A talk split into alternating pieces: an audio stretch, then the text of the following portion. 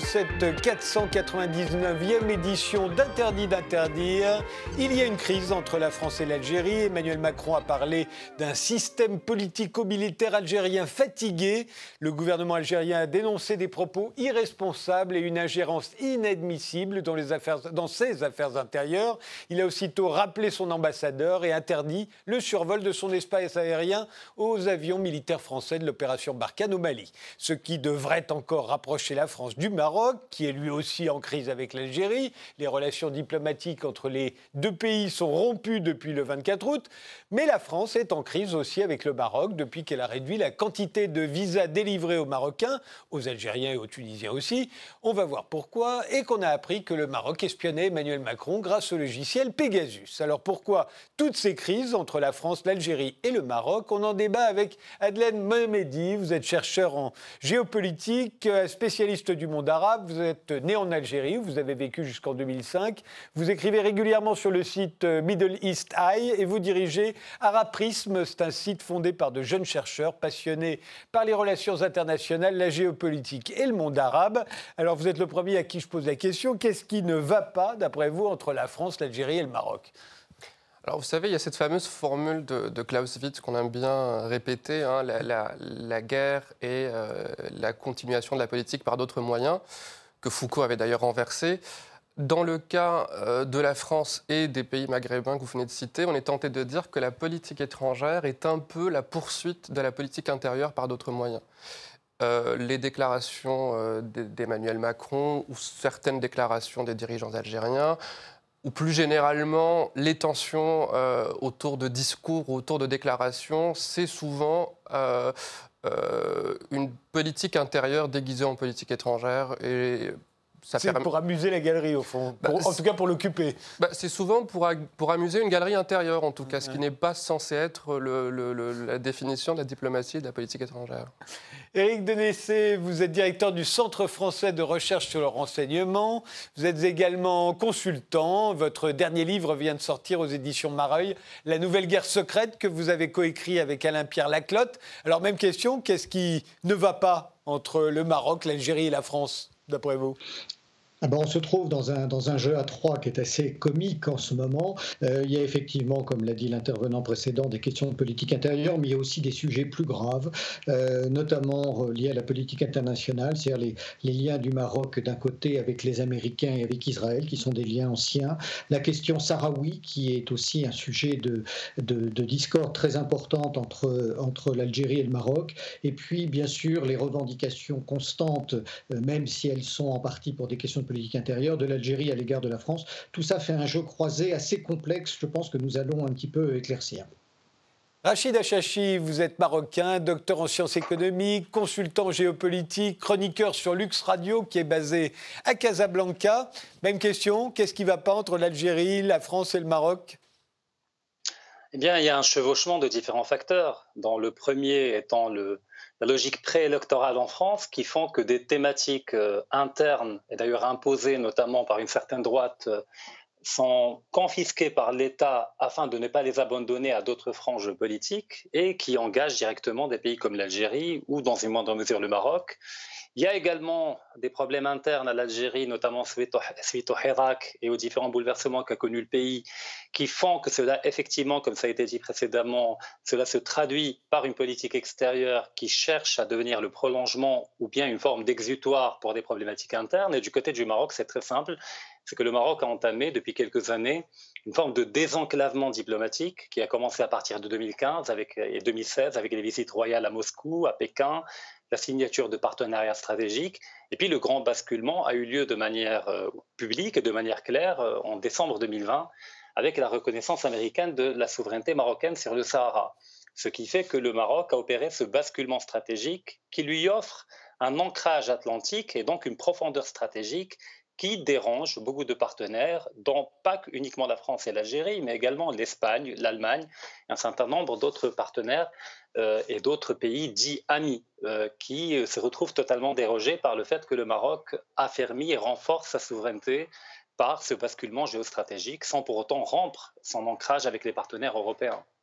Alors commençons par par la crise euh, entre la France et l'Algérie, puisque euh, on l'a appris aujourd'hui, les avions militaires français ne peuvent plus survoler euh, l'Algérie, notamment nos avions militaires qui se rendent au Mali et qui reviennent du Mali pour l'opération Barkhane. Comment vous expliquez cette, crise-là? Par les déclarations d'Emmanuel Macron, que j'ai cité tout à l'heure, qui parle d'un système politico-militaire algérien fatigué, mais c'est la seule raison?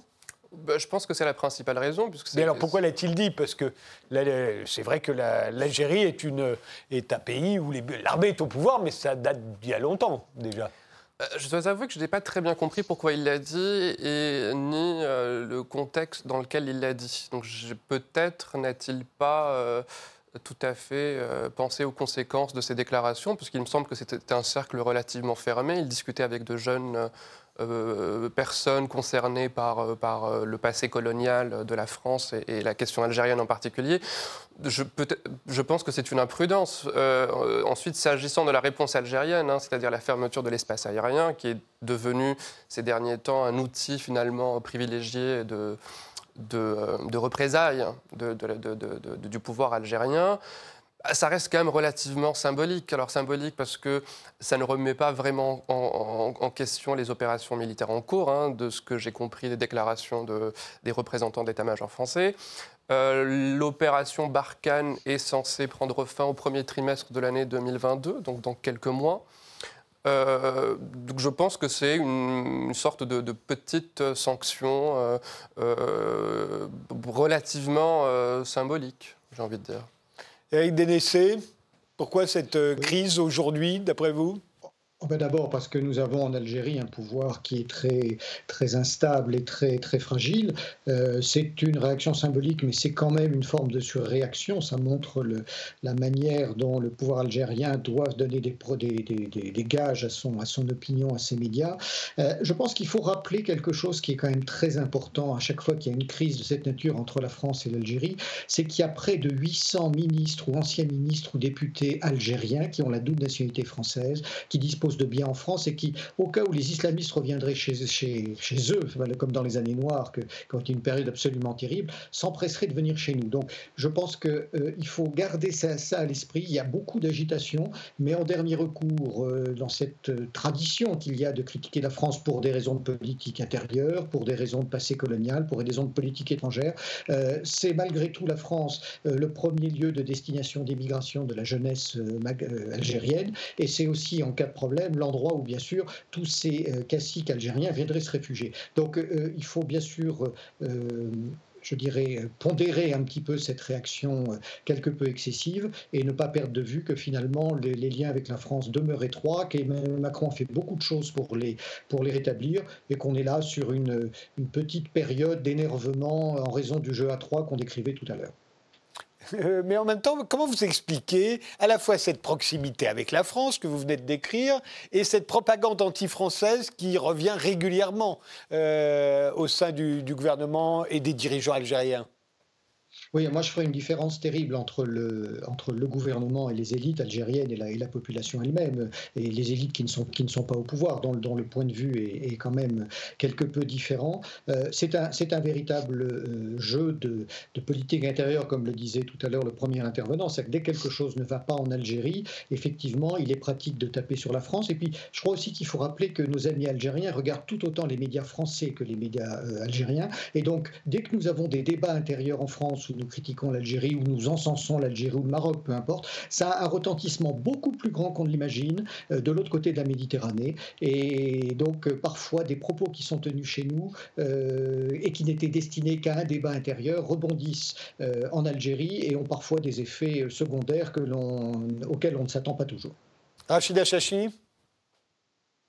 Oui, bah, il y a différents éléments. C'est que premièrement, euh, on peut l'inscrire dans une logique, là encore, préélectorale, avec une droitisation du discours de Macron qui cherche à s'aligner sur les thématiques euh, d'Éric Zemmour, pour ne pas le citer, ou effectivement une France qui refuse de s'autoflageller en permanence, d'être dans le discours victimaire et de la haine de soi, et que c'est une manière d'affirmer qu'en tant que chef de l'État, il est celui capable de l'affirmer politiquement, contrairement à d'autres qui ne font que des commentaires euh, sur différents médias. Premier élément. Le deuxième élément qui me permet peut-être d'affirmer que ça va au-delà d'une logique électorale, c'est qu'il y a quand même, il y a quelques semaines, euh, il y a eu la démarche de Macron de demander pardon aux harkis avec une logique de loi réparatrice euh, qui va être mise en place probablement.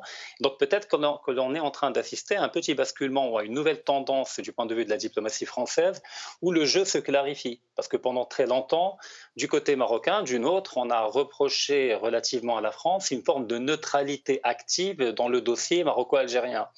Alors pourquoi je dis neutralité active? Parce que c'est une neutralité qui n'est pas à la hauteur du rôle de la France dans la région, qui est quand même un partenaire économique et à tous les niveaux stratégiques, autant du Maroc que de l'Algérie, et donc elle ne peut pas se permettre un retrait de ce genre. Et puis pourquoi active? Parce que cette neutralité est de nature à aggraver les tensions. Alors que la France pourrait se proposer, notamment en tant que médiatrice, ou en tout cas de créer des canaux de dialogue entre le Maroc et l'Algérie, sachant, comme vous l'aviez rappelé au début, que l'Algérie a rompu de manière unilatérale les relations diplomatiques avec le Maroc quatre jours après la main tendue par le roi du Maroc à l'Algérie lors du discours euh, à l'occasion de la fête du trône.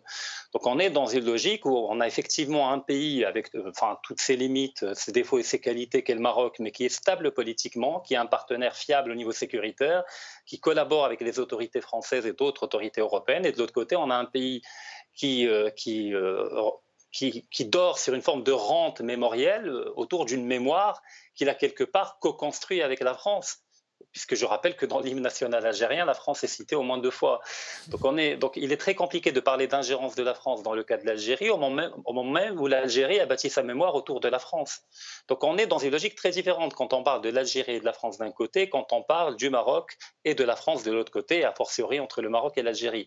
C'est différents dossiers, il y a des chevauchements, il y a des croisements, mais en réalité c'est au cas par cas. Donc c'est une problématique pour l'instant principalement franco-algérienne. Donc le Maroc a d'autres problématiques avec la France. Il y a eu déjà des froids diplomatiques, le dernier en 2014 entre le Maroc euh, et la France. C'est une logique récurrente. À chaque fois que la gauche est au pouvoir en France, euh, bah, ça crée des tensions avec le Maroc, ce qui n'est pas le cas actuellement. Mais je pense qu'il y a une tendance de fond du point de vue de la diplomatie française dans un schéma de clarification et d'arbitrage entre le Maroc et l'Algérie, du point de vue euh, de Paris. Depuis 60 ans maintenant que l'Algérie est indépendante et que le FLN et l'armée sont au pouvoir, euh, on a l'impression. Alors, à passer les dix ans qui ont suivi la, dépendance, euh, on a l'impression qu'en permanence, euh, on soupçonne la France de soutenir activement le pouvoir algérien, et, le pouvoir algérien, en même temps, euh, ne cesse de reprocher à la France ses tentatives d'ingérence. Mais qu'en est-il exactement? Est-ce qu'il y a véritablement ingérence? Est-ce qu'il y a véritablement collusion? Ou est-ce qu'il y a véritablement, comme aujourd'hui on veut nous le dire, une, une mise à distance de l'un et de l'autre bah, Je pense que vous avez bien résumé la, situation en disant qu'il y a d'un côté un véritable soutien euh, apporté par Paris au pouvoir algérien. Et on l'a remarqué pendant le Hirak, c'est-à-dire le soulèvement populaire, puisque même les dernières propositions euh, euh, de, prolongement du mandat d'un président Bouteflika qui était euh, moribond étaient saluées par la France, qui était assez, assez, assez, assez. Donc il y a bien un soutien apporté au pouvoir algérien. D'ailleurs, le, président Macron l'a répété récemment en saluant son homologue algérien. Donc il y a bien un soutien, mais en face, côté algérien, je pense que la question française est commode euh, en termes de diversion et en termes de, de, euh, de création d'une pseudo-cohésion autour de, de, cette question mémorielle, euh, de thématiques comme celle de la main étrangère, souvent appréciée par le pouvoir algérien. Donc tout cela, tout cela n'est pas nouveau. Ce qui est ironique par contre, c'est que ça n'a pas marché pendant le Hirak. C'est-à-dire que pendant, vous savez, le soulèvement a commencé en février 2019. Euh, pendant les manifestations. À l'époque, contre la, énième réélection de, de, Bouteflika, qui de toute façon n'était plus depuis longtemps en état de gouverner quoi que ce soit. Contre le pouvoir en général, contre le pouvoir algérien en général, et, son caractère militaire, puisque les premiers slogans, dès, le début, les premiers slogans, c'était un État civil et pas militaire, ce qui, des slogans encore répétés aujourd'hui. Euh, donc, mais ça n'a pas marché. la France comme, comme euh, euh, épouvantail susceptible de ralentir ce, soulèvement populaire, ça n'a pas marché. Et, ça n'a pas marché. Et, du coup, on se demande pourquoi le président français a cru devoir, à deux reprises au moins, évoquer la question mémorielle, d'abord en commandant un rapport à l'historien Benjamin Stora, alors que la question ne se posait pas en Algérie ni en France, que je sache. Euh, en tout cas pas aujourd'hui. Et euh, là encore, en répétant justement, en évoquant dans un cadre privé ou, public cette question euh, mémorielle, c'est-à-dire qu'auprès, comme l'a, indiqué tout à l'heure Éric Denessé, c'est-à-dire que ça ne marche pas auprès de la population algérienne et auprès d'une partie des élites algériennes, ça ne marche pas parce que bah, les préoccupations sont ailleurs, il y, a, un problème face à un pouvoir en place, le fait de répéter systématiquement la ritournelle de la main étrangère, ça fonctionne beaucoup moins qu'il y a quelques décennies. Éric Denessé, euh, à votre avis, euh, la France soutient le pouvoir algérien euh, depuis au moins 50 ans maintenant Ou au contraire, est-elle plus proche à présent d'une certaine élite algérienne et de cette jeunesse qui manifeste, qui a manifesté régulièrement contre ce pouvoir? Euh, non, nous soutenons surtout le régime algérien depuis longtemps, alors euh, avec des, modalités différentes selon les périodes et notamment de manière assez discrète pendant les années noires, avec deux objectifs. C'était d'éviter effectivement la, montée de cet islamisme euh, en Algérie, ce qui n'a pas pu être malheureusement évité, mais surtout qu'elle déborde sur notre territoire, et puis des questions d'immigration. Mais moi, je voudrais revenir sur une anecdote très amusante. Je me trouvais pour les 50 ans de l'indépendance de l'Algérie à Alger, et je discutais avec Reza Barak, qui était le conseiller antiterroriste de, Bouteflika à l'époque, et je lui demandais pourquoi est-ce que l'indépendance n'était pas aussi fêtée. J'étais surpris de ne pas voir plus de manifestations. Et il, m'a répondu, tu sais, on n'en a pas fini avec nos traîtres. Alors je lui dis, mais de qui tu me parles? Est-ce que ce sont les harkis? Il me dit, non, nos traîtres au sein du FLN, tu sais très bien, quand on critique la France, euh, c'est d'abord pour des questions de politique intérieure. Donc on, est vraiment dans ce jeu-là. Euh, il y a par contre parfois un certain nombre de, choses plus profondes et je crois que l'ambivalence ou on va dire l'équidistance qui est aujourd'hui celle de la France euh, entre le Maroc et l'Algérie, elle s'explique assez bien. C'est que nous avons bien sûr des intérêts à garder de bonnes relations avec nos amis algériens parce que l'histoire est malgré ses, aspects les plus, les plus tristes et les plus cruels, nous a quand même réunis pendant longtemps. Et d'un autre côté, les relations avec le Maroc ne sont pas toujours aussi bonnes que cela. Euh, il faut quand même rappeler que le Maroc a très rarement acheté des matériels militaires français, donc c'est un pays qui se fournit essentiellement auprès des Américains, ça, ça, ça, déplaît quand même en France. Il y a bien sûr les questions du trafic de drogue également, qui sont pour, pour les douanes et les stupes en France une vraie préoccupation. Et puis, je dirais, il y a aussi un, élément qui est important à avoir à l'esprit, c'est qu'il euh, y a eu des poursuites judiciaires en France à plusieurs reprises, notamment contre les responsables des services marocains. Et tout ça, ça vient également pourrir les relations avec, euh, euh, avec Rabat. Et donc, on, est un petit peu sur un, sur un équilibre instable, tour à tour, tel ou tel pays est plutôt en, vogue à Paris, et à un autre moment, il le sera un petit peu moins. Rachid Achachi, d'après vous, la France est-elle le meilleur soutien de tous les pouvoirs euh, euh, en Afrique du Nord Non, bah déjà, je ne mettrai pas. Je ne mettrai pas tous les pays de l'Afrique du Nord dans un même panier. Euh, chaque pays est un cas particulier. Dans le cas de l'Algérie, on a clairement une volonté d'entretenir une politique extérieure autonome. D'ailleurs, je rappelle qu'à ce titre, l'Algérie n'a pas d'alliés, ouvertement d'alliés, elle a des partenaires, contrairement à d'autres pays qui ont opérer un ancrage euh, d'un côté ou de l'autre. Mais le problème, c'est que quand on veut mener une politique extérieure autonome alors qu'on n'a pas les fondamentaux et les facteurs de puissance qui vont avec, et eh bien naturellement, ça se traduit par plus d'autoritarisme en interne.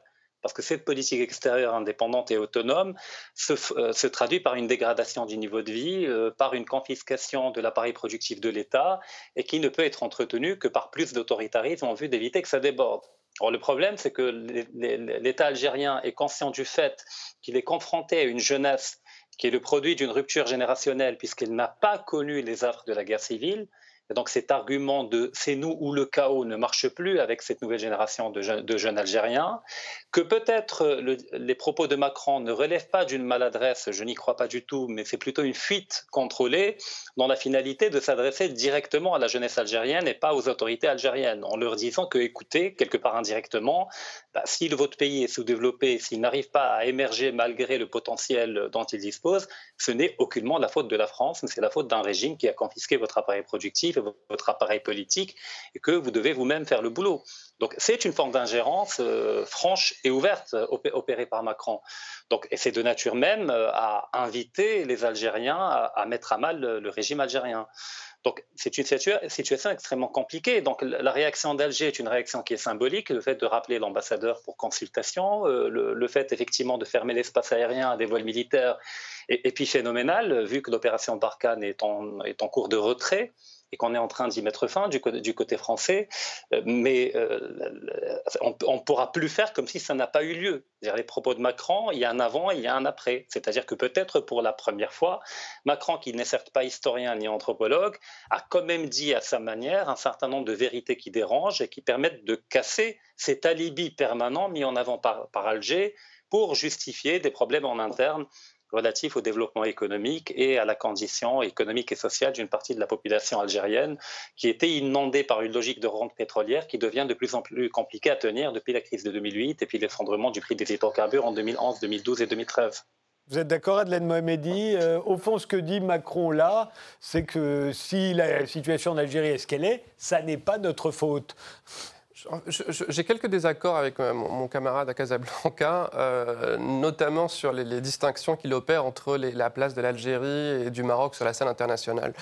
Euh, certes, l'Algérie n'a pas d'alliés à proprement parler, elle a des partenaires, mais c'est le cas d'un pays comme la Russie. Vous savez, dans la nouvelle doctrine russe en politique étrangère, on ne parle plus d'alliance, mais on parle de partenariat.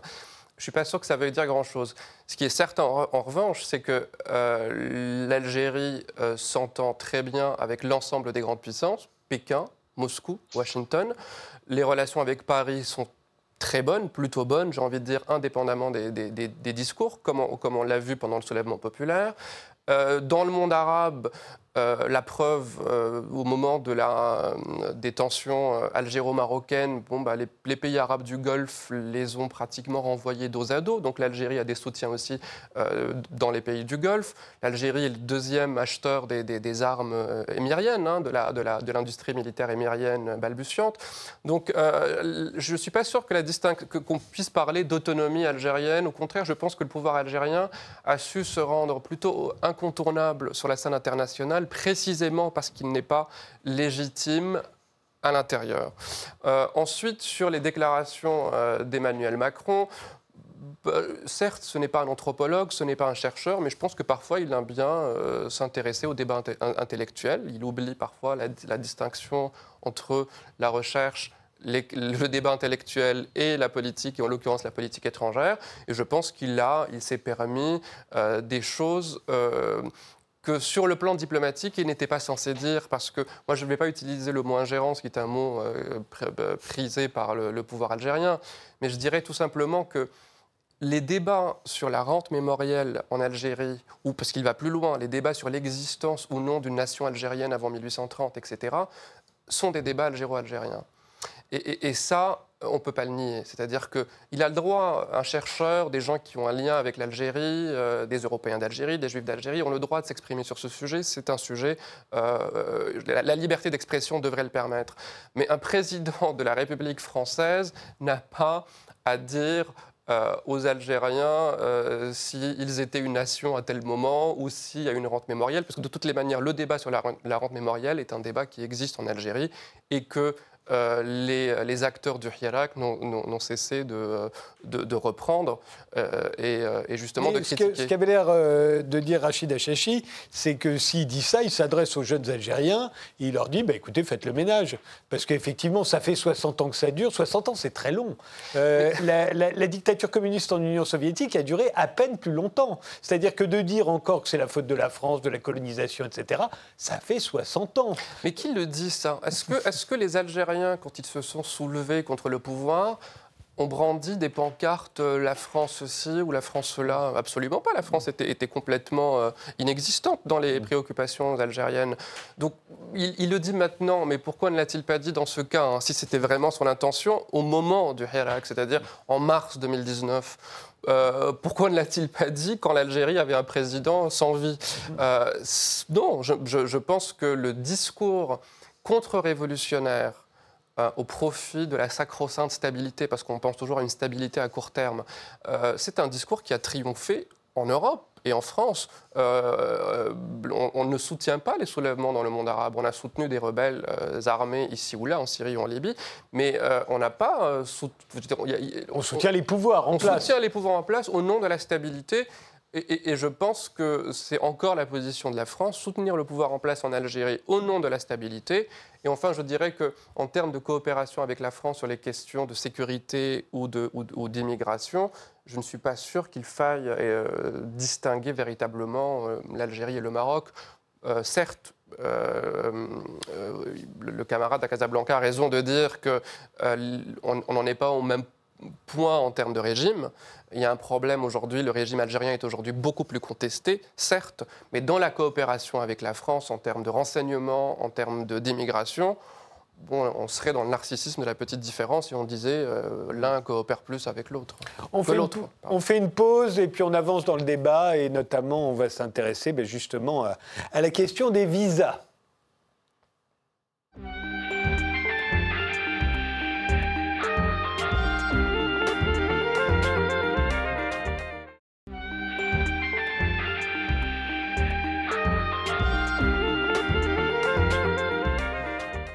Reprend ce débat sur les relations compliquées hein, entre la France, l'Algérie et le Maroc, euh, avec trois géopolitologues, euh, euh, un Algérien, Adelaine Mohamedi, un Français, c'est Éric Denessé, et un Marocain, c'est Rachid Echachi. Alors, ben, ma question est pour vous, Éric Denessé, et puis ils réagiront juste après. Pourquoi, d'après vous, la France réduit-elle le nombre de visas accordés à l'Algérie, au Maroc, à la Tunisie? Éric Écoutez, ben, comme on l'a dit, nous sommes en période préélectorale et le, risque pour Emmanuel Macron, c'est de se laisser dépasser sur, sur sa droite et notamment de, permettre à des partisans de Zemmour, de Xavier Bertrand ou de Marine Le Pen de remporter plus de, de, voix. Et donc, il est tout à fait, dans sa politique, il est tout à fait légitime à ses yeux d'essayer de durcir un petit peu son discours. Alors, c'est bien sûr un calcul électoral classique et, et pathétique par certains aspects, mais c'est aussi un calcul qui correspond à un une réalité de terrain qui est, importante, euh, dans la mesure où effectivement aujourd'hui le problème de l'immigration est un problème d'intégration. C'est-à-dire que nous avons euh, des exemples merveilleux de, de jeunes Français d'origine maghrébine qui réussissent dans notre pays, mais nous avons aussi des exemples contraires.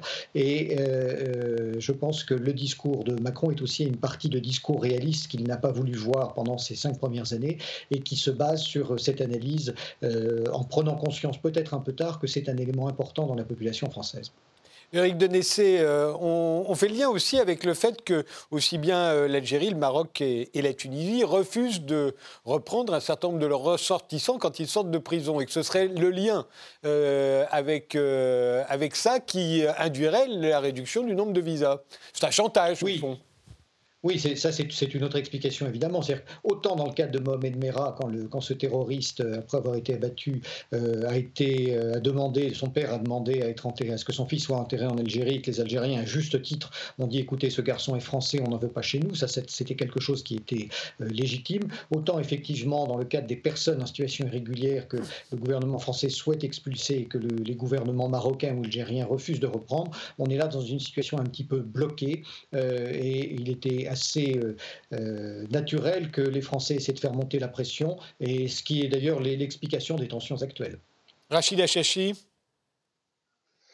oui, alors bon, ça a été évoqué euh, pertinemment, la logique électorale, et en plus, c'est pas fondé par les chiffres, parce que quand on voit l'évolution du nombre de visas octroyés par la France au Maroc, bah déjà, il y a un effondrement bien avant les déclarations du porte-parole du gouvernement français en raison de la pandémie du Covid, puisqu'on est déjà passé de quelques centaines de milliers de visas octroyés annuellement à quelques milliers, voire quelques dizaines de milliers. Euh, donc réduire de moitié ce qui a été déjà réduit par 10 en raison de la pandémie me paraît davantage ressembler à un coup d'épée dans l'eau euh, qu'à une vraie politique de contrôle migratoire. Mais ça permet de développer une rhétorique où effectivement on présente Macron comme l'homme euh, d'État, le chef d'État capable de mettre un terme à cet afflux migratoire et de mettre la pression sur ce qui est présenté euh, de manière très condescendante par le porte-parole du gouvernement comme étant un précaré, puisqu'il a parlé de pression, de menaces, et que maintenant il exécute un certain nombre de menaces. Donc on ne parle pas à des partenaires stratégiques, comme on l'a évoqué tout à l'heure, de cette manière-là, mais on parle à des pays que l'on veut garder dans une logique de précaré, ce qui ne correspond pas au réel on connaît très bien comment, comment ça évolue, la diplomatie entre nos différents pays. On sait très bien que le Maroc collabore par rapport à la lutte contre le terrorisme et qu'il a déjà fourni énormément d'informations qui ont permis de neutraliser des terroristes sur le territoire français. Mais que le problème, c'est que effectivement, il y a des, des, migrants ou des, des, migrants clandestins qui doivent être rapatriés chez eux. Or, le problème, c'est que le Maroc ne peut pas automatiquement octroyer un laissez-passer avant de vérifier leur identité car il y en a beaucoup qui ont brûlé leurs documents d'identité. D'ailleurs, en, dialecte marocain, on dit havaga, c'est-à-dire ceux qui brûlent leurs documents une fois qu'ils atteignent l'autre rive afin de ne pas pouvoir être renvoyés. Et donc, il y a une enquête qui doit être menée. Il y a le ministère de l'Intérieur marocain qui doit vérifier les empreintes digitales. Donc, ce n'est pas systématique. Et d'ailleurs, le ministre des Affaires étrangères euh, du Maroc a rappelé euh, que le Maroc a octroyé plusieurs centaines de laissés-passer à des Marocains qui devaient être rapatriés après avoir vérifié leur identité. Donc je ne vois pas quel intérêt aurait le Maroc d'interdire à des Marocains de revenir euh, au Maroc, d'autant plus que s'il s'agit d'éventuels terroristes ou de gens dangereux, bah, les dossiers par rapport à ces personnes existent de part et d'autre, du Maroc et de la France. Donc on est intégralement dans une rhétorique effectivement électorale qui n'est fondée ni sur le réel, ni sur les chiffres conquis en termes d'efficacité, ni sur les arguments qualitatifs comme les laisser passer ou autre chose mis en avant. Eric Denessé, euh, pourquoi le Maroc, effectivement, ou l'Algérie, ou la Tunisie, refuserait de reprendre leurs ressortissants euh euh, très sincèrement, c'est la question que je, me pose également. Il y a, euh, en dehors de l'argument qui vient d'être donné, qui est tout à fait fondé d'individus qui pourraient ne pas être euh, marocains, tunisiens ou algériens et qui, d'abord, qui ne veulent pas quitter le territoire français et qui seraient un danger ou une menace pour les trois États du sud de la Méditerranée. Il y a, peut-être une explication, c'est qu'on sait très bien qu'une une partie, alors elle, elle, est variable selon les États, elle est plus importante en Afrique noire, mais une partie de ces États vivent, enfin profitent plus également d'une rente qui est celle de, que de l'argent renvoyé dans les pays d'origine par tous les travailleurs alors immigrés, euh, légaux ou non légaux, qui sont renvoyés dans le pays. Donc ça peut être une autre, une autre explication, mais elle est, cette explication paraît plus valable pour les pays d'Afrique noire que pour les pays d'Afrique du Nord. Et euh, Adelaide Mohamedi oui, je, je, suis complètement d'accord avec ce qui vient d'être dit. Euh, je pense qu'il y a la question, on va dire, euh, formelle, celle des fameux laissés-passer consulaires que les, euh, les, Algériens et les Marocains et les Tunisiens délivrent de, de, façon assez parcimonieuse pour les raisons qui ont été rappelées. Ah, expliquez ce que sont les laissés-passer consulaires. C'est une fois qu'il y a une, ce qu'on appelle en France une obligation de quitter le territoire français, euh, il faut, encore faut-il, que l'État euh, concerné délivre aussi un laissez-passer consulaire, précisément, comme l'a dit euh, M. Hachachi, parce que souvent, ces, ressortissants n'ont plus leur papier d'identité. Donc il faut vérifier leur identité. Et, on parle en général de, personnes qui sont là depuis quelques années, depuis longtemps. Donc je ne suis pas certain qu'il y ait un lien avec la question des visas. On, on, a l'impression comme ça de loin que les gens qui viennent en France depuis le Maroc ou depuis l'Algérie avec un visa de touriste viennent, deviennent automatiquement des clandestins. Non, la plupart des gens viennent euh, faire du tourisme ou rendre visite à leur famille puis rentrent. Mais la question de, la, euh, de l'immigration clandestine est autrement plus tragique, puisqu'on parle de gens suffisamment désespérés pour prendre des, embarcations de, de de, de, fortune et qui risquent de le refaire. Donc il y a euh, cette question formelle des laissés-passer, il y a cette question électorale qui a été rappelée puisque le contexte n'est pas anodin, puisque c'est une question qui se pose depuis plusieurs années. Pourquoi le dire maintenant à un moment donné où euh, le nombre de visas a chuté de 80%, hein, de 80% entre, 2020, euh, entre 2019 et 2020. C'est-à-dire que le, chiffre est devenu dérisoire aujourd'hui. Donc pourquoi en parler aujourd'hui, si ce n'est pour des raisons euh, électorales? Il y a, si je puis me permettre, plus généralement, cette permanence de la culture ou de la logique des sanctions euh, dans la gestion des, questions euh, étrangères. Et en l'occurrence, il s'agit d'une sanction, d'une punition collective hein, qu'on inflige à toute cette population, euh, comme si ça allait d'un seul coup pousser les autorités à délivrer plus de laissés-passer à des gens qui n'ont aucune intention de rentrer chez eux et qui sont même parfois déterminés à revenir s'il le fallait. Alors, pourquoi cette crise entre le Maroc et l'Algérie? Est donc euh, depuis août, hein, euh, les, relations diplomatiques sont totalement rompues entre les deux pays. Ça n'est pas la première fois, mais, euh, là c'est particulier. Rachid Achachi, vous l'expliquez comment vous? Alors on sait bien qu'il y a l'histoire du, du, Saharaoui depuis très très longtemps, à quoi d'ailleurs depuis le, Maroc a, répondu en, en, soutenant les vérités d'indépendance de la Kabylie. Mais à part ça, qu'est-ce qu'il y a exactement entre les deux? Bah, Sans remonter à il y a plusieurs décennies, pour parler de l'immédiateté, il y a différents éléments. Le premier, il y a le choix euh, opéré par le Maroc euh, de mettre fin à la stratégie de la chaise vide, c'est-à-dire en, évitant d'intégrer les structures où le Polisario est présent. Et donc, ça s'est traduit par le retour du Maroc au sein de l'Union africaine, et donc d'opérer tout un lobbying qui a permis de basculer, de, basculer, de provoquer un changement de position d'un certain nombre de pays africains qui reconnaissaient la légitimité du Polisario et l'indépendance de ce qu'ils appellent le Sahara occidental en faveur d'une position pro-marocaine notamment à travers une logique consulaire euh, indirecte qui permet une reconnaissance indirecte en attendant que l'ONU ne débloque la situation. Et puis le deuxième élément, c'est que le Maroc, avec sa nouvelle doctrine diplomatique, a adopté un ton un peu plus offensif. C'est-à-dire que vous mettez en avant le, le droit à l'autodétermination des peuples par rapport à une population qui est pleinement intégrée au Maroc. Il suffit de prendre un avion, d'aller à Lyon et vous trouvez des villes, euh, vous trouvez une activité, des gens, des citoyens qui votent, euh, contrairement à Tindouf, c'est plutôt un autre paysage qui est présent de ce côté-là. Et que le Maroc a adopté une forme d'inversion accusatoire en disant que si vous voulez aller jusqu'au bout de la logique, alors, adoptons la même logique par rapport à la Kabylie, qui est un peuple relativement homogène ethniquement, qui a une profondeur historique, qui a été victime d'un certain nombre de violations de droits de la part de l'État algérien et de négation de leur identité. Bah, si vous réclamez euh, une autodétermination pour la population marocaine du Sud, ben on réclamera la même chose par rapport à la Kabylie. Or, il est évident que cette inversion accusatoire euh, a été très mal vue du point de vue de l'Algérie. Et si j'étais algérien, j'aurais très bien compris pourquoi. Mais du point de vue marocain, on est davantage sur une position défensive où on défend une forme de légitimité de la souveraineté marocaine sur les territoires du Sud, plutôt que dans une volonté de provoquer un éclatement de l'Algérie. Donc, cette inversion accusatoire, qui a été l'un des moteurs de la rhétorique algérienne de ces dernières années, parce que Omar Hillal, euh, il y a eu avant également des déclarations par rapport à la Kabylie. Eh bien, tout simplement, c'est une invitation à arrêter avec cet argumentaire algérien par rapport à la marocanité du Sahara, parce qu'il est tout simplement anachronique et que la diplomatie mondiale et que le paysage diplomatique mondial a changé et qu'on n'est plus dans cette logique de multilatéralisme totalement stérile qui bloque en permanence tous les dossiers qui sont déposés à l'ONU. Et qu'aujourd'hui, on a vu avec les États-Unis, c'est plutôt le bilatéralisme euh, qui s'est instauré euh, depuis Trump de manière euh, ouverte et franche et qui permet de faire avancer les choses, qui permet d'aller de l'avant et pas de tout simplement de plaquer une forme de salafisme euh, du droit international sans prendre en compte les particularités locales et la réalité euh, des, dossiers. Adelaine Mohamedi, est-ce que le pouvoir algérien se servirait au fond du Maroc comme de la France pour... Euh, ça, c'est tout à fait vrai, mais j'aimerais quand même répondre sur, sur, ce point très précis. il faut aussi quand même avoir l'honnêteté de dire que la situation en Kabylie ne ressemble pas à la situation au Sahara occidental. D'abord, euh, la, volonté d'autonomie en Kabylie est très minoritaire. C'est une région que je connais bien. il n'y a pas de mouvement, de grand mouvement indépendantiste kabyle. Euh, la question kabyle n'est pas une question euh, portée par les Nations Unies.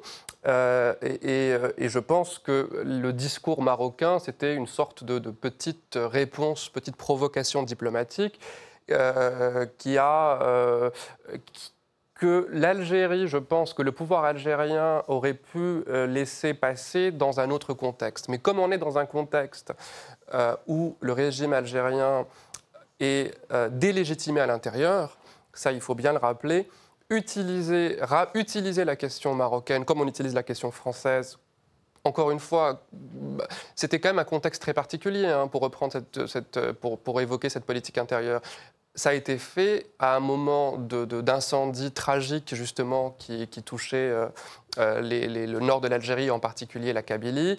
Et le pouvoir algérien a cru devoir montrer du doigt deux mouvements euh, tout à fait marginaux en Algérie, un mouvement islamo-conservateur et un mouvement autonomiste kabyle, tout à fait marginaux et d'accuser le Maroc d'être derrière ces mouvements et derrière ces incendies. Là, on part évidemment d'une réponse complètement excessive, d'une, je dirais, d'une diversion. Euh, mais je n'irai pas jusqu'à dire que effectivement la question du Sahara occidental euh, est une question anodine puisqu'elle est justement portée aux Nations Unies. Je n'irai pas jusqu'à dire que la question kabyle équivaut à cette question, puisque dans les faits, ça n'est pas le cas. Et je n'irai pas non plus jusqu'à saluer la politique étrangère de Donald Trump, qui a consisté en une sorte de transaction normaliser avec Israël et en échange, je reconnais votre souveraineté sur le Sahara occidental, ce qui est d'ailleurs en droit international, si je puis me permettre, une aberration, puisque ça ne veut pas dire grand-chose hein, de reconnaître la souveraineté d'un État sur un territoire donné. Éric Denessé? Oui, alors il faut reconnaître que le Maroc est aujourd'hui dans une phase plutôt positive. Non seulement la reconnaissance par les Américains de sa souveraineté sur le, l'ex-Sahara espagnol est quelque chose d'important, mais on a bien vu au cours de la dernière décennie et des, et des décennies qui ont précédé, petit à petit, les soutiens euh, des Sahraouis euh, de, comment dire, se, réduire. Donc, euh, ce sont des choses qui, bien sûr, sont des camouflés pour l'Algérie. J'ajouterai à ça la, la, diplomatie de plus en plus active du Maroc sur ce qu'il appelle sa zone historique d'influence euh, dans la zone sahélo-saharienne, euh, alors que les Algériens eux-mêmes considèrent que les pays qui sont à leur sud doivent relever d'une forme de, comment dire d'influence algérienne également. Donc tout ça ne, fait que, que compliquer les choses. Il y a un autre élément que je rappellerai. Euh, d'abord, il ne faut pas oublier que le Maroc a quand même soutenu le FLN pendant la guerre d'indépendance contre, contre la France, euh, qu'il euh, y a toujours des problèmes frontaliers qui demeurent entre l'Algérie et le Maroc et qu'il y a beaucoup de familles qui se trouvent des deux côtés de, de, cette frontière.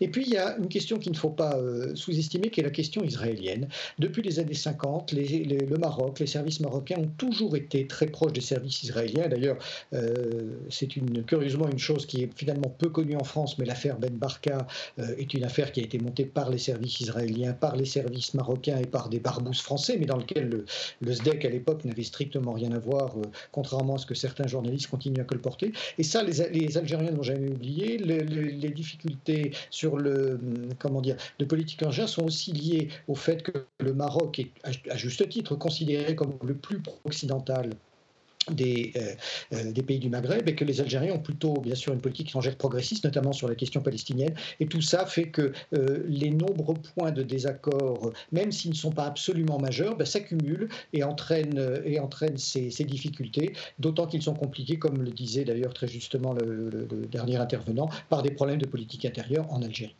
Mais alors justement, pourquoi le Maroc s'est-il servi du logiciel Pegasus pour euh, espionner Emmanuel Macron, à votre avis, euh, Rachid Achachi Déjà, si vous permettez, j'aimerais brièvement réagir euh, par rapport à ce qu'a dit mon collègue algérien c'est que premièrement, effectivement, il n'y a pas de parallèle que l'on peut clairement établir entre la question de la Kabylie et la question du Sahara marocain pour différentes raisons qu'on n'a pas le temps d'étayer. Mais l'argument qui consiste à dire beaucoup de gens m'ont dit ou je connais des gens qui m'ont dit, c'est un argument d'autorité totalement factice. Il n'y a pas de sondage, il n'y a pas eu de référendum. On a un but. On vous entend plus malheureusement, euh, Rachid Achachi. On, va vous recontacter. Donc, euh, bah, on revient à ma, question suivante. Euh, pourquoi est-ce que le Maroc s'est servi du logiciel Pegasus pour, pour espionner notamment Emmanuel Macron, Éric Denessé Écoutez, j'ignore ce que les Marocains voulaient euh, savoir euh, euh, sur les discussions d'Emmanuel Macron, si, quand bien même s'ils l'ont fait, ce sont des choses qui aujourd'hui ne, sont pas, ne sont pas connues de manière factuelle.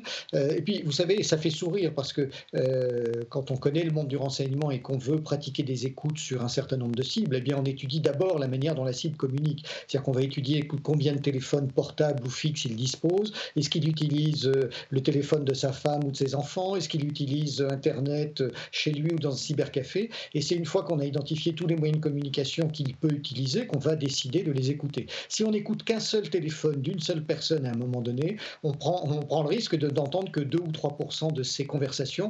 Et donc c'est pour ça que l'écoute de Pegasus, à moins qu'elle ne soit particulièrement ciblée pour une raison précise sur un appareil ou deux euh, très précisément identifié, je n'en vois pas beaucoup l'intérêt euh, euh, au-delà de, de l'écho journalistique qui a été donné autour de cette affaire. Alors, retour de, Rachid Achachi. Je vous rends la parole, Rachid. Voilà, donc je disais qu'il n'y a pas de référendum qui permet d'identifier le nombre de personnes, et donc je connais des gens, ça ne veut strictement rien dire. Alors, deuxième élément, Mon collègue a parlé d'aberration en qualifiant la politique étrangère euh, de Trump euh, bah, est-il, et en invoquant le droit international comme étant la référence. Est-il utile de rappeler que dans les relations internationales, il y a ce qu'on appelle les règles écrites et les règles non écrites et que les règles non écrites correspondent à une crypto-hiérarchie, c'est-à-dire une hiérarchie qui n'est présente dans aucun traité de l'ONU ni convention de l'ONU, mais qui structure réellement le monde, et qu'un pays euh, qui adopte le réalisme dans sa démarche diplomatique ne peut pas ignorer cette vraie hiérarchie. Et donc le droit international en tant que référentiel universel, on voit bien que c'est en train de, voler en éclats, euh, déjà depuis l'effondrement de l'Union soviétique avec le moment unipolaire, et puis aujourd'hui avec l'émergence de puissances qui ont leur propre vision du droit international. Bon, parenthèse close, par rapport au logiciel Pegasus. Alors j'ai l'impression que vous affirmez que c'est une évidence et une réalité. Premièrement, ça n'a pas été démontré, je le rappelle. Il s'agit d'un collectif de journalistes. Euh, bah, si on remonte le financement de ce collectif, on trouve des fondations bien connues comme l'Open Society, comme la Sunlight Foundation, qui est créée par le même fondateur que l'Open Society, c'est-à-dire Georges Soros. Euh, qui d'ailleurs se qualifiait de chef d'État sans État. Et donc on n'est pas dans une logique de neutralité journalistique, mais on est dans une logique de projet idéologique, de société ouverte, telle que théorisée par Popper, et dont la finalité, effectivement, est de piocher dans les différents éléments fournis par des lanceurs d'alerte, ce qui permet de mettre à mal la souveraineté d'un certain nombre d'États euh, qui seraient pas suffisamment ouverts aux capitaux étrangers, pas suffisamment intégrés euh, à la doxa dominante, euh, libérale, postmoderne, etc. Donc on, est loin de, pouvoir affirmer que le logiciel Pegasus a été effectivement utilisé par le Maroc. Et je rappelle que l'État marocain a porté plainte contre le journal L'Humanité, mais également d'autres journaux par rapport à cette affaire-là, parce que ça relève tout simplement de la divination. Je ne dis pas que ça n'a pas eu lieu, je ne dis pas que le Maroc n'utilise pas ou qu'il utilise, je dis que ce n'est pas démontré et que peut-être qu'il serait plus prudent de parler au conditionnel davantage que d'affirmer que le Maroc a espionné tel ou tel individu, alors que je rappelle que s'il y a un pays qui a espionné tous les chefs d'État d'Europe occidentale, c'est bien les États-Unis, ce qui avait été révélé par Snowden. Et là, par contre, on n'a pas eu la même réaction euh, que par rapport au Maroc, euh, là où, par contre, c'est pas fondé du tout. On a eu de petites indignations à l'époque d'Hollande et d'autres chefs d'État, là où c'était pourtant prouvé et avéré. Alors effectivement, j'aurais dû mettre le conditionnel.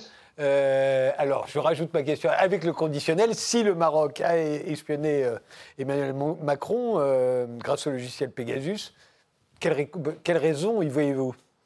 Je, je, pourrais rejoindre euh, mon camarade, hein, même si je suis navré, si j'ai donné l'impression d'utiliser un argument d'autorité. Je voulais simplement dire qu'un dossier était euh, euh, géré sous l'égide des Nations Unies et que l'autre ne l'était pas du tout et que ça n'était pas un dossier international. Ensuite, sur Pegasus, je pense effectivement que, que, ça a été hâtivement présenté comme un dossier marocain. Pegasus, c'est d'abord un logiciel israélien euh, qu'un certain nombre d'États ont utilisé un peu partout euh, dans le monde. Hein, dans le monde arabe, les, principaux pays à l'avoir utilisé, si je ne m'abuse, ce sont l'Arabie saoudite et les Émirats arabes unis. Euh, le Maroc l'a vraisemblablement utilisé. Euh, en Europe, la Hongrie euh, l'aurait, euh, pardon, l'aurait vraisemblablement utilisé. La Hongrie l'aurait aussi vraisemblablement utilisé. donc, je, ne sais pas pourquoi on fait ça, mais ce que je peux vous dire, c'est que les pays alliés, même les, alliés entre s'espionnent.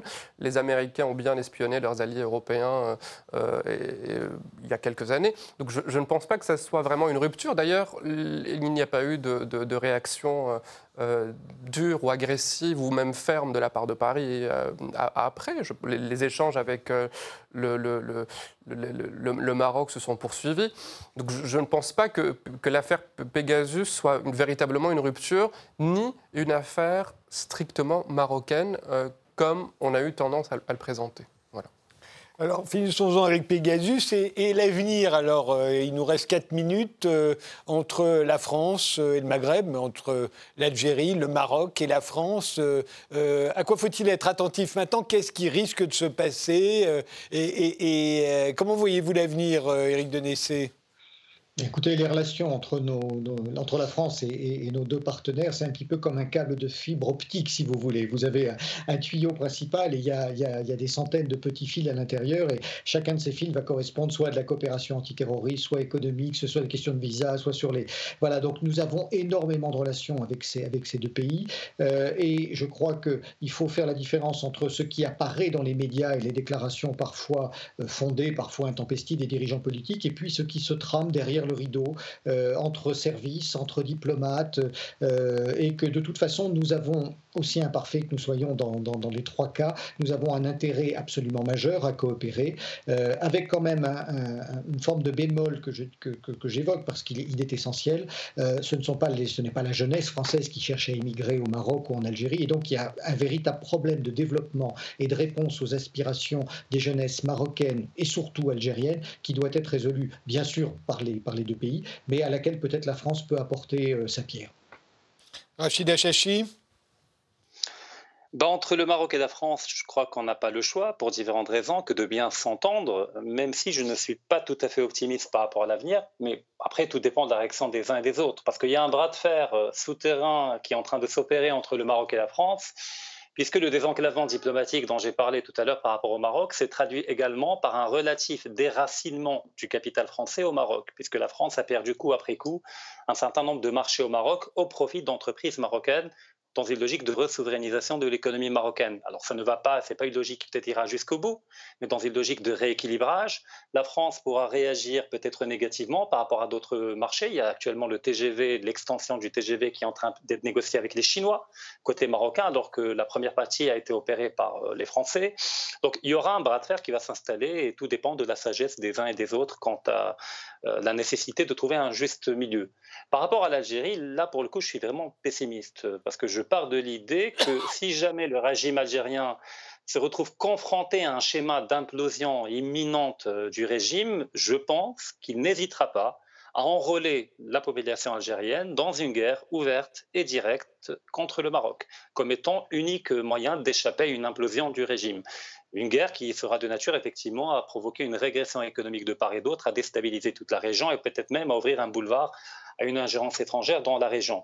Mais dans tous les cas, peut-être que je suis subjectif, euh, mais je l'assume pleinement, mais je pense que l'unique moyen, effectivement, de réenclencher une nouvelle dynamique au Maghreb, une dynamique d'intégration et de complémentarité, serait soit que le régime algérien bah, finisse par revenir à la raison et entamer une mue vers un pouvoir politique civil correspondant au désir profond de la plupart des Algériens, bah, ou bien un changement de régime en Algérie qui pourrait débloquer la situation. Mais mis à part ces deux scénarios, je ne vois pas comment le Maroc pourrait retrouver une dynamique, euh, l'a-t-il déjà jamais eu en réalité, sinon sur le papier, dans des rapports et dans des projets. Adelaine Mohamedi ah, Petite parenthèse en, réponse à, ce qu'a dit Eric de, de, euh, sur les...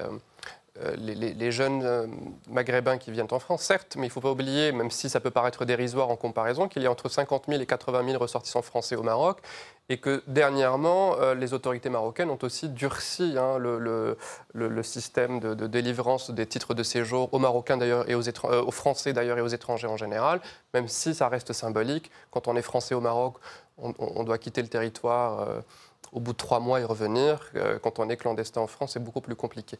Sur les, relations euh, algéro-marocaines, je suis évidemment beaucoup moins pessimiste que, mon camarade, puisque je, ne crois pas du tout à, la possibilité d'un conflit armé à moyen terme. Ça serait, aberrant malgré les diversions euh, du, pouvoir algérien. Sur les relations franco-algériennes, ce qui m'étonne, c'est que l'intimité franco-algérienne ne, conduit, hélas pas, à une véritable connaissance euh, ou à une véritable, euh, comment dire, une véritable circulation de l'information, puisque l'Algérie est un pays finalement très méconnu malgré cette intimité, et, ça c'est assez gênant, et c'est une question qui doit se poser, je pense, à distance de l'État par les chercheurs, par les intellectuels, par les populations elles-mêmes. De même, euh, je pense que la question mémorielle doit être euh, gérée le plus loin possible de l'État, le, plus, loin possible des États, euh, des deux États. Je vous remercie tous les trois d'avoir participé à ce débat. Merci de nous avoir suivis et rendez-vous au prochain numéro. Ben, le prochain numéro, c'est demain et c'est la 500e d'Interdit d'interdire.